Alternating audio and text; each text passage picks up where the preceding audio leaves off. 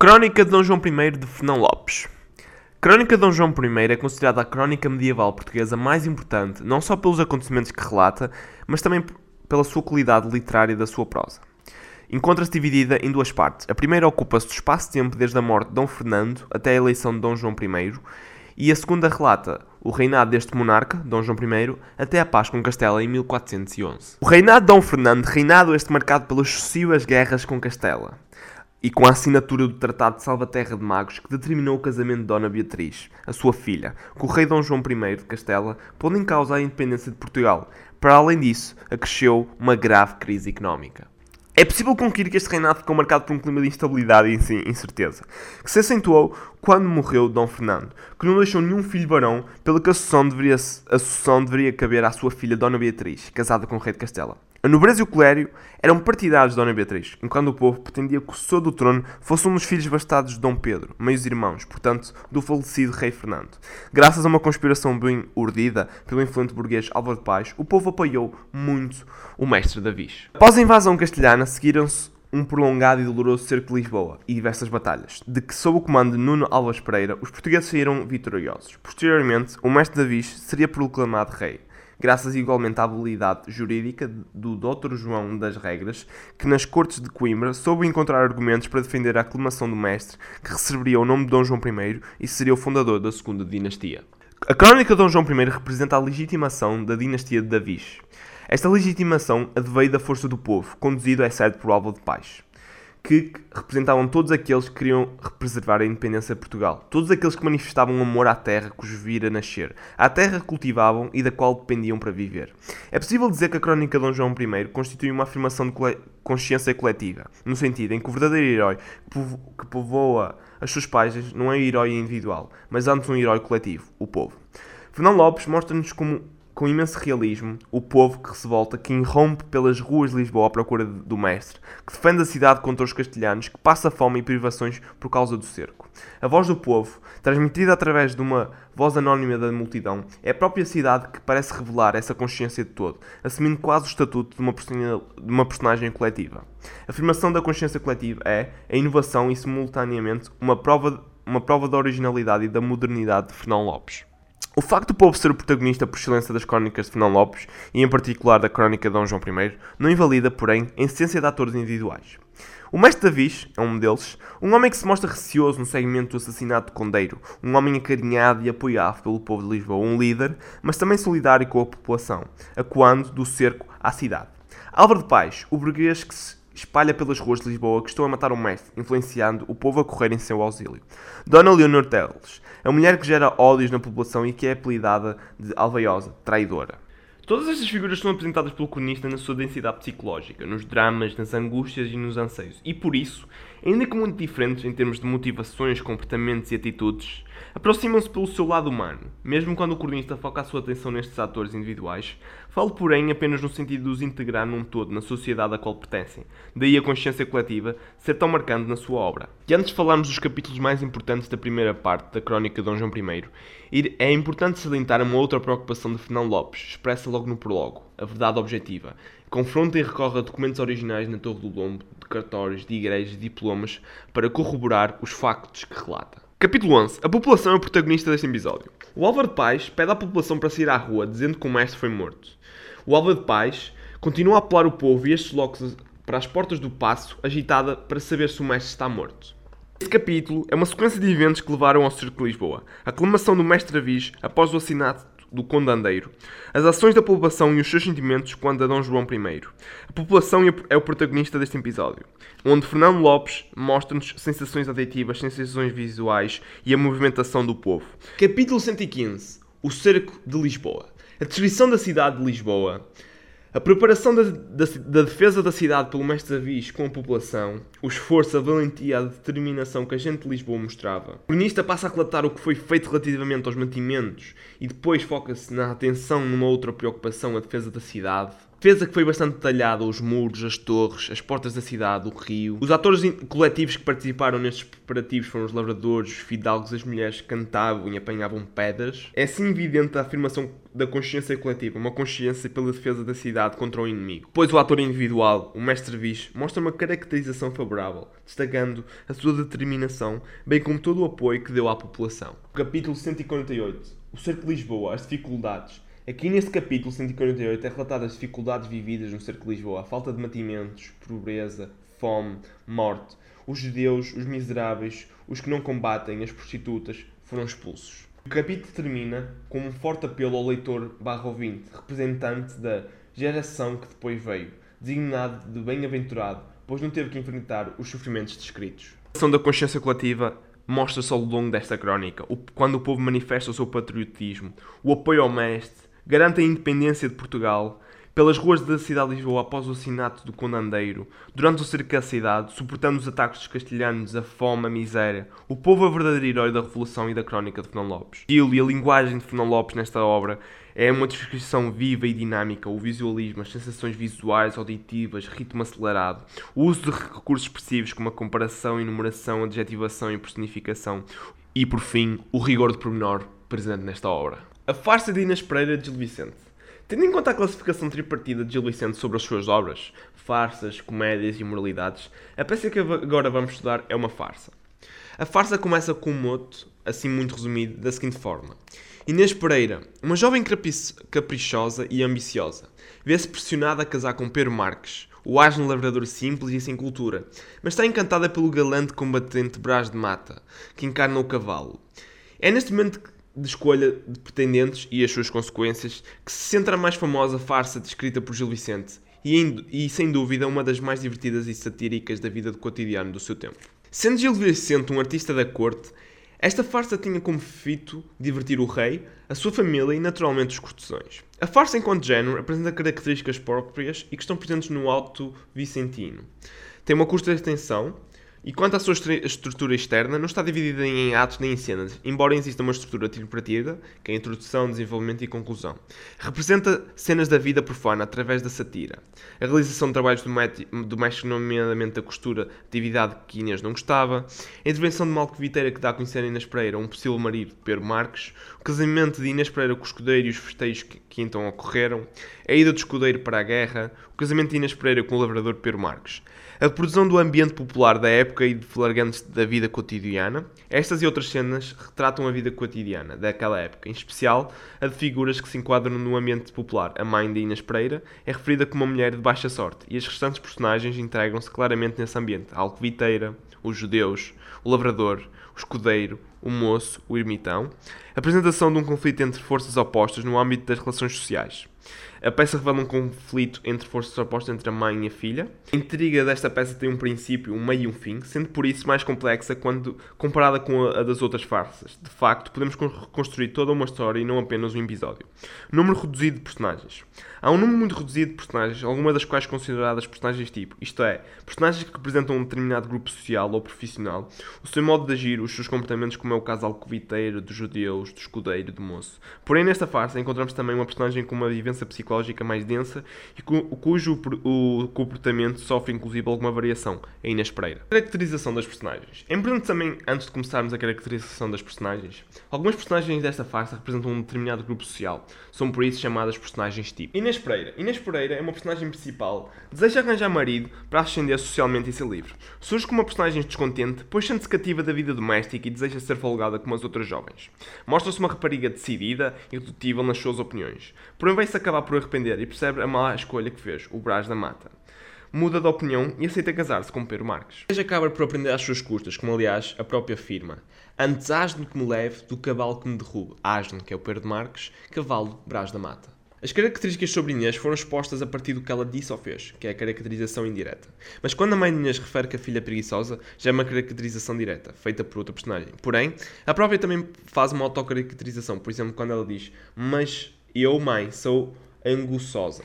A mãe de Inês Pereira, mulher de baixa sorte, porém é bastante perspicaz, manifesta opiniões discordantes da filha, como por exemplo no casamento e na escolha do marido, dedicada a querer ajudar Inês. Dá conselhos a Inês na escolha dos pretendentes, mostrando o seu cuidado e preocupação.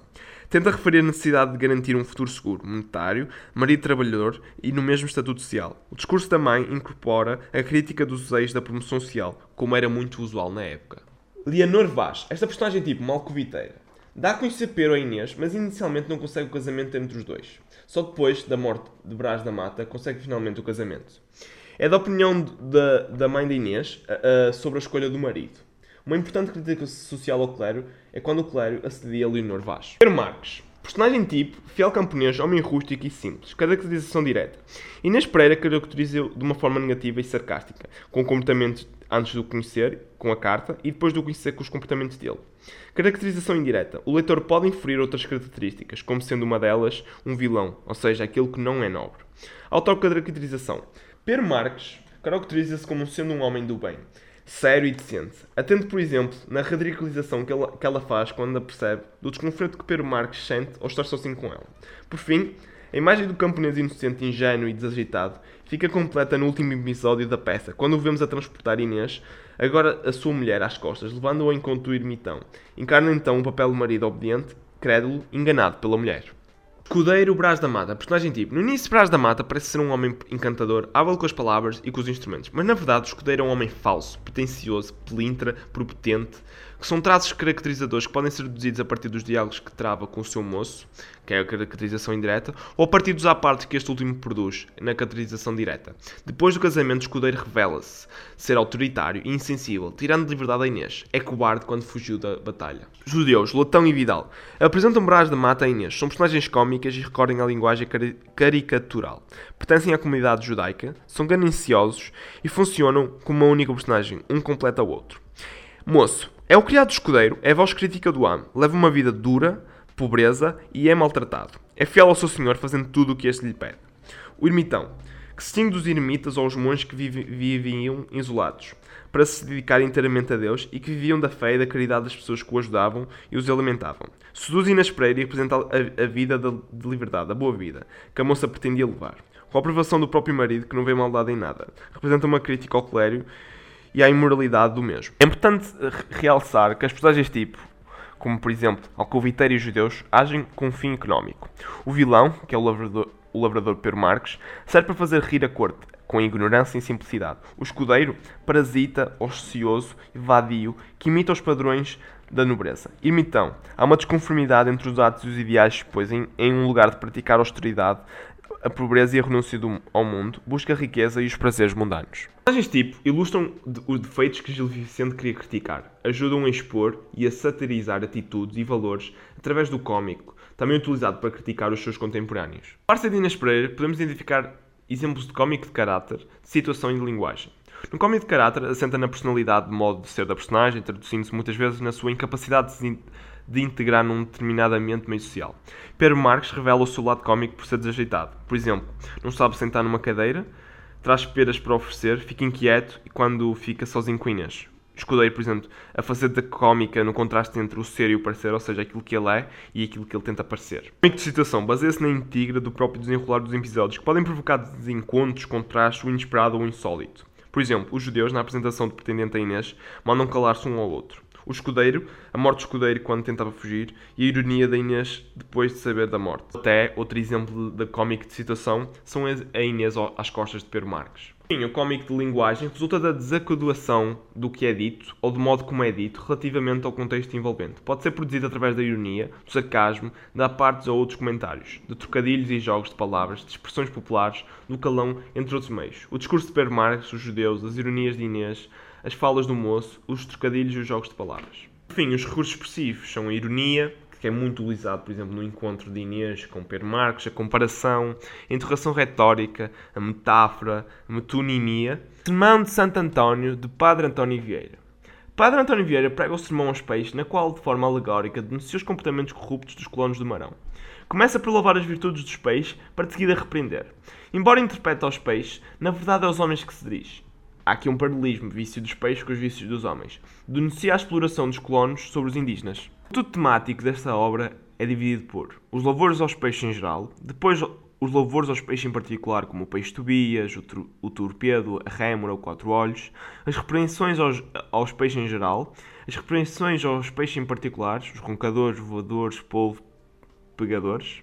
E depois, apelo aos ouvintes numa última advertência aos peixes, retrato dele próprio como pecador e o hino de louvar a Deus. O sal é metáfora dos pregadores, a terra é metáfora dos ouvintes. Os pregadores são importantes na transmissão da mensagem evangélica, na preservação da moralidade e da integridade dos homens, a terra, entre aspas. O, sal impede que os alimentos se estraguem, os pregadores impedem a corrupção. O sal que salga evita a corrupção. O sal que não salga é inútil e dispersado. O, pregador é como o sal. Se a palavra não chega aos ouvintes ou não produz os seus frutos, é porque algo está errado. Então, se a terra está corrupta ou estragada, de quem é a culpa? pode ser atribuída a duas causas. Ou o pregador não, não prega convenientemente a palavra de Deus, ou a terra não ouve a palavra do pregador. Ou seja, os pregadores não salgam porquê? Não pregam a verdadeira doutrina, ou dizem uma coisa e fazem outra, ou se pregam a si e não a Cristo.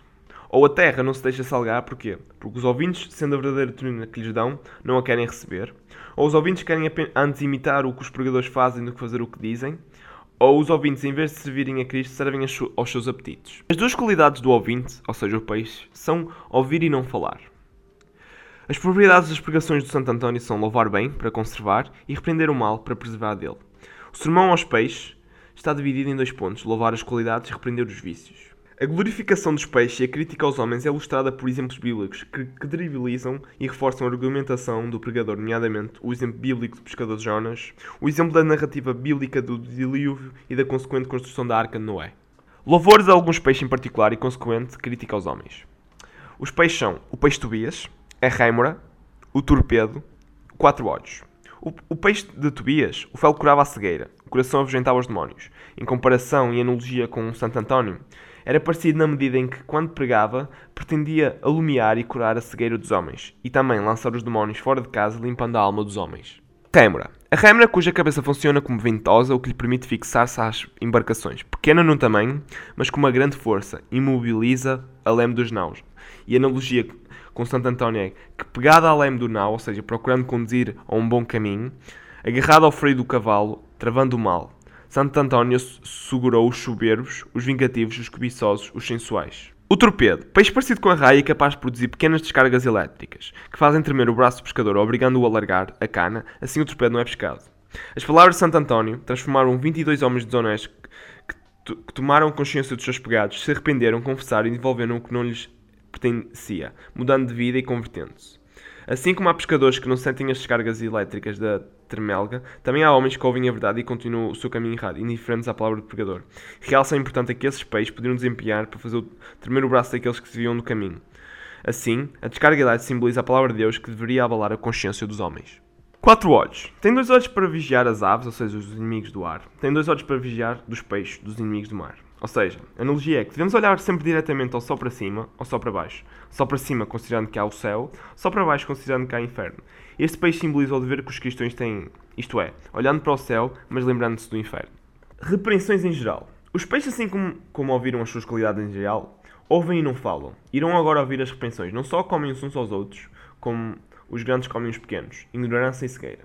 Não só se comem uns aos outros, como os grandes comem os pequenos, ou seja, os peixes comem-se uns aos outros, assim como os homens também se comem uns aos outros. Ou seja, antropofagia social, o que é? Também os homens se comem uns aos outros.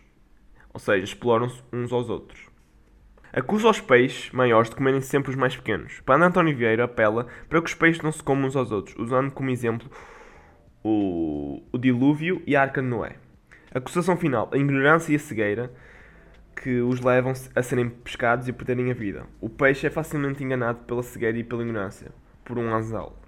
Os homens endividam-se para a vaidade e para a ganância, e os peixes pela ignorância e a cegueira. Porém, o padre António Vieira abandonou a vaidade e pescou muitos homens para o bom caminho. Depois temos as repreensões em particular, ou seja, o do roncador, o pegador, o voador e o polvo. O roncador imita um som forte que revela a sua soberba e arrogância. O exemplo do Pedro, o discípulo de Cristo, apesar de ter afirmado que venderia até a morte o seu Senhor, bastou-lhe uma simples inventiva de uma mulher após a prisão de Cristo no Horto das Oliveiras para negar que conheceu o seu mestre. Santo António nunca se vangloriou das suas cap capacidades, confinando-se à sua condição de servo de Deus, comparado com o roncador.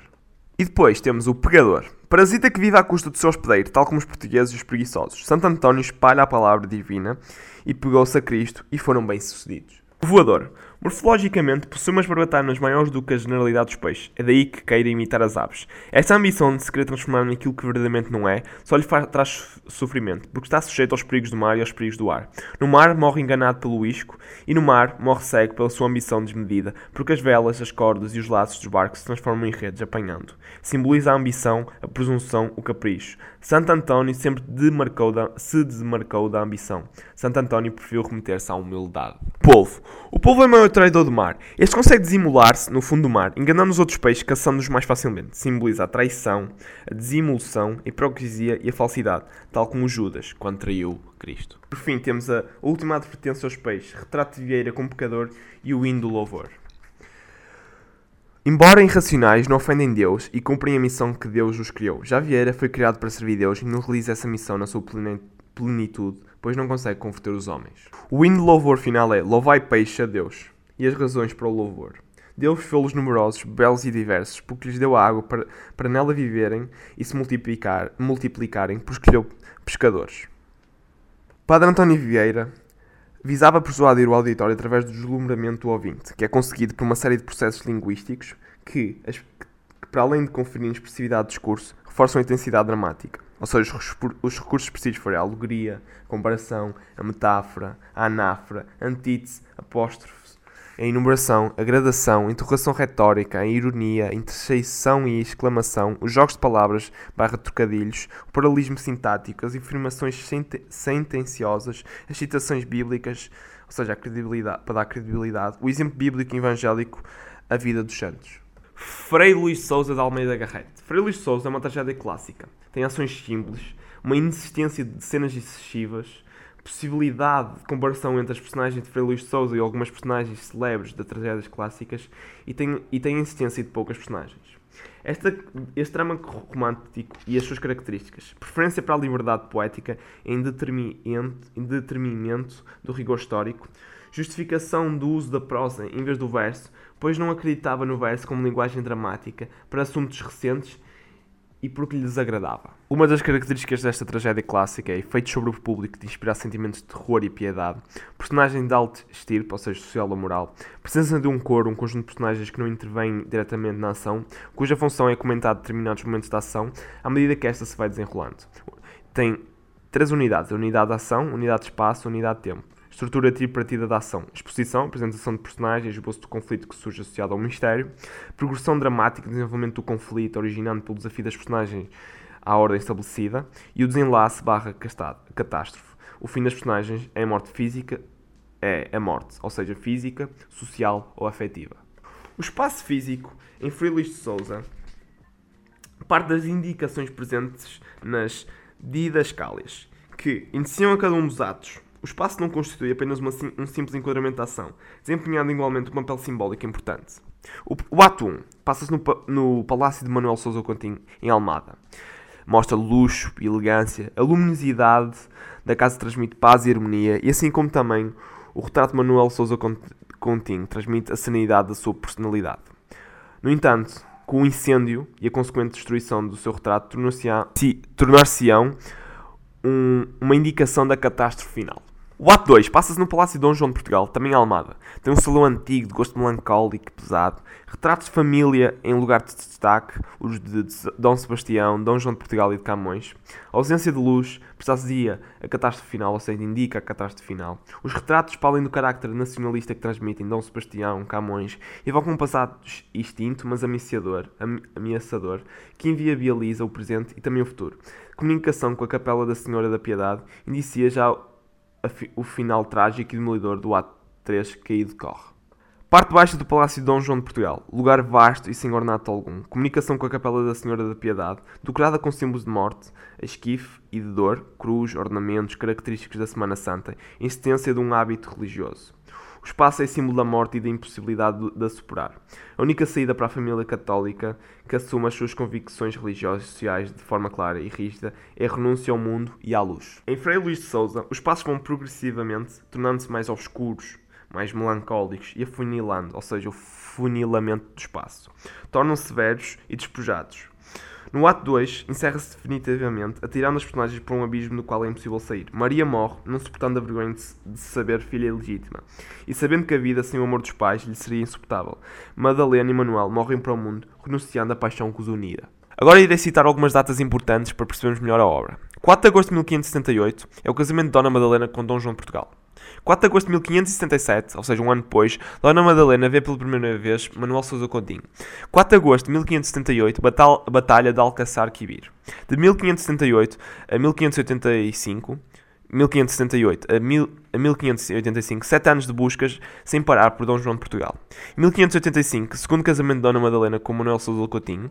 De 1585 a 1599, 14 anos do segundo casamento. 1586, o nascimento de Maria. 24 de agosto de 1550, eh, 1588, libertação do Romeiro. 27 de julho de 1599, incêndio do Palácio de, do Palácio de Manuel Sousa Coutinho. 4 de agosto de 1599, chegada do Romeiro, madrugada de 5 de agosto de 1599, morte de Maria, tomada do hábito de Madalena e Manuel Sousa Coutinho. Conclui-se, portanto, que entre o ato 1 e o ato 2 decorrem 8 dias, enquanto os 8 os atos 2 e 3 são apenas separados por algumas horas. Também um afunilamento do tempo, ou seja, que reduz as hipóteses de saída para as personagens que ficam presas numa espécie de rede, da qual a única fuga possível é a morte, física para Maria, ou psicológica e social para Madalena e Manuel Sousa Coutinho. As referências temporais em Freire Luís de Souza revestem-se igualmente uma evidente carga simbólica de que se destacam. A sexta-feira, por exemplo, é um dia marcante para Dona Madalena Viena, pois todos os acontecimentos importantes da sua vida aconteceram na sexta-feira. O ambiente crepuscular ou noturno, também. A permanência do número 7, ou seja, 7 anos de procura de Dom João, Dom João 14 anos de casamento com Manuel Sousa Coutinho, que é 7 mais 7, e 21 anos do, desde o desaparecimento de Dom João, ou seja, 7 vezes 3. O 7 é o símbolo de uma totalidade. 7 foram os dias da criação do mundo. 7 são os pecados mortais e as virtudes que, que, se lhe opõem. Sete são os dias da semana. Sete são as cores do arco-íris. Três é o símbolo da perfeição, pelo que 3 vezes 7, 21, simboliza a perfeita fatalidade. Essa peça apresenta três grandes momentos, tal como acontecia nas tragédias clássicas. A exposição barra prologo, que é a apresentação das personagens e do conflito latente, conflito, desenvolvimento da ação e desenlace, aniquilamento das personagens. Caracterização das personagens. Madalena é o paradigma da mulher apaixonada, casada em primeiras núpcias com Dom João de Portugal, pela segunda vez, com Manuel Sousa Coutinho, que ama perdidamente e de quem tem uma filha, Maria. Vive perseguida pelo remorso de ter começado a amar Manuel, ainda em vida de Dom João. E por um hipotético medo que o seu primeiro marido, cuja morte nunca foi confirmada, regresse, o que a torna frágil e vulnerável. Dominada pelas emoções que inibem a possibilidade de ser feliz, vive em permanente infelicidade e angústia. Vive aterrorizada com o fantasma do seu primeiro marido. Respeita Telmo, embora este alimente os seus terrores e as suas superstições. Dominada pelo destino e, e impotente contra o fatalismo. Fraca, influenciável e obsessivamente centrada na felicidade familiar. O seu sentimento de amor à, à prática é praticamente inexistente. Apesar do seu indubitável amor de mãe, preocupação permanente não só com a doença de Maria, mas também com a sua precocidade e crenças, é nela mais forte o amor de mulher, o amor por Manuel Sousa Coutinho. Maria, filha de Madalena e de Manuel Sousa Coutinho, evidencia características próprias de uma hero heroína romântica assim. Maria é precoce, madura, adulta, para a idade de 13 anos, doente e débil, bondosa, culta e evidenciando um gosto pela literatura, visionária, dotada de um entendimento profético, intuitiva, curiosa, perspicaz, nacionalista e sebastianista. Maria é uma personagem marcada pelo pecado, porque é o fruto do amor de um segundo casamento de Madalena. É o símbolo do nacionalismo romântico e também do sebastianismo dos finais do século XVI. Maria é a única personagem que morre, simbolizando a sua morte, bem ao jeito romântico. A impossibilidade de viver sem o amor dos pais, neste caso.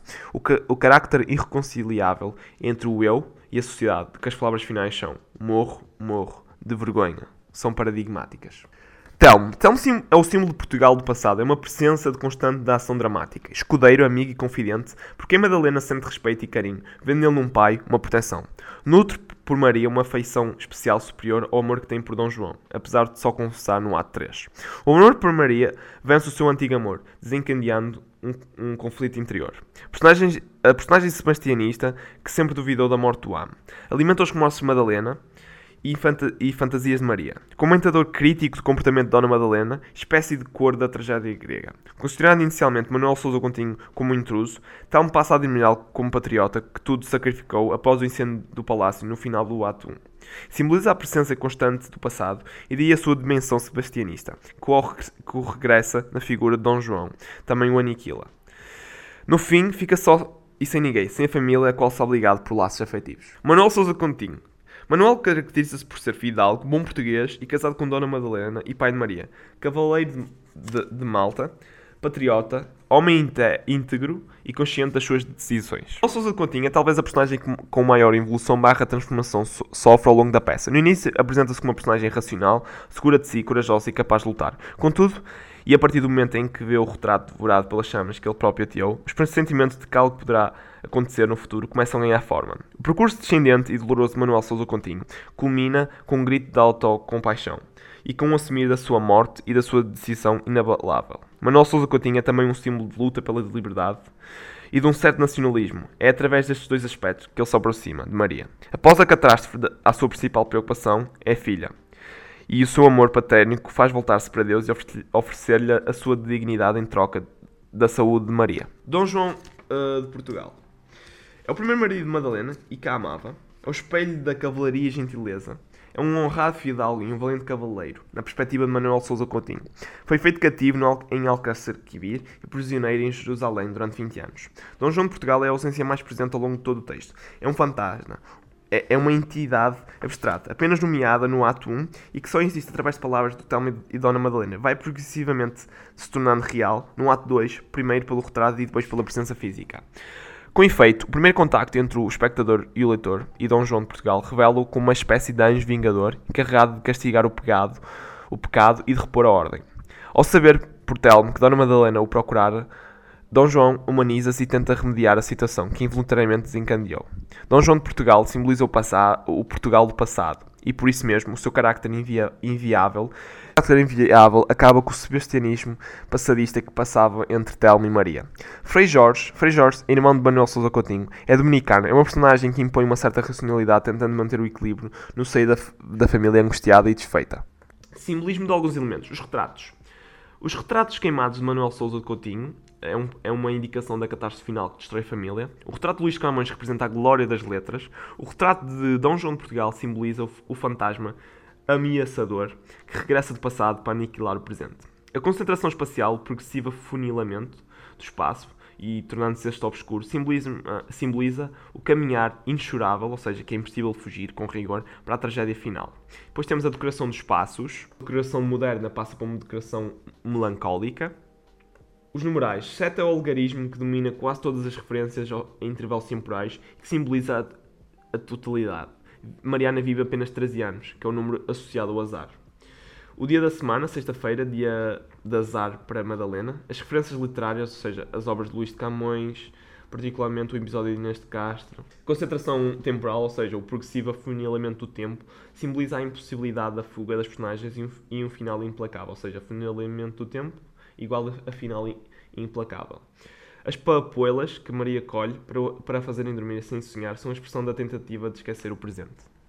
Linguagem estilo. Frases reclamativas e reticentes uh, indicam a carga emotiva do discurso das personagens, interrogação retórica que capta a atenção do espectador, interceição que reforça a emotividade das personagens, neste caso de Madalena, que vive atormentada com o passado, a petição simboliza os sentimentos das personagens, antítese assinala o estado emocional das personagens, Madalena debate-se entre a felicidade de ter encontrado Manuel e a tristeza que, que a sombra do passado representa. Imperativo agudiza a angústia da personagem. Uh, Telmo já gosta mais de Maria do que João e pede a Deus para salvar esta filha, entre aspas, sacrificando-se por ela. Tiradas hiperbólicas, confirmando o desespero, Manuel é um homem que renega os bens materiais para defender os seus, os seus valores.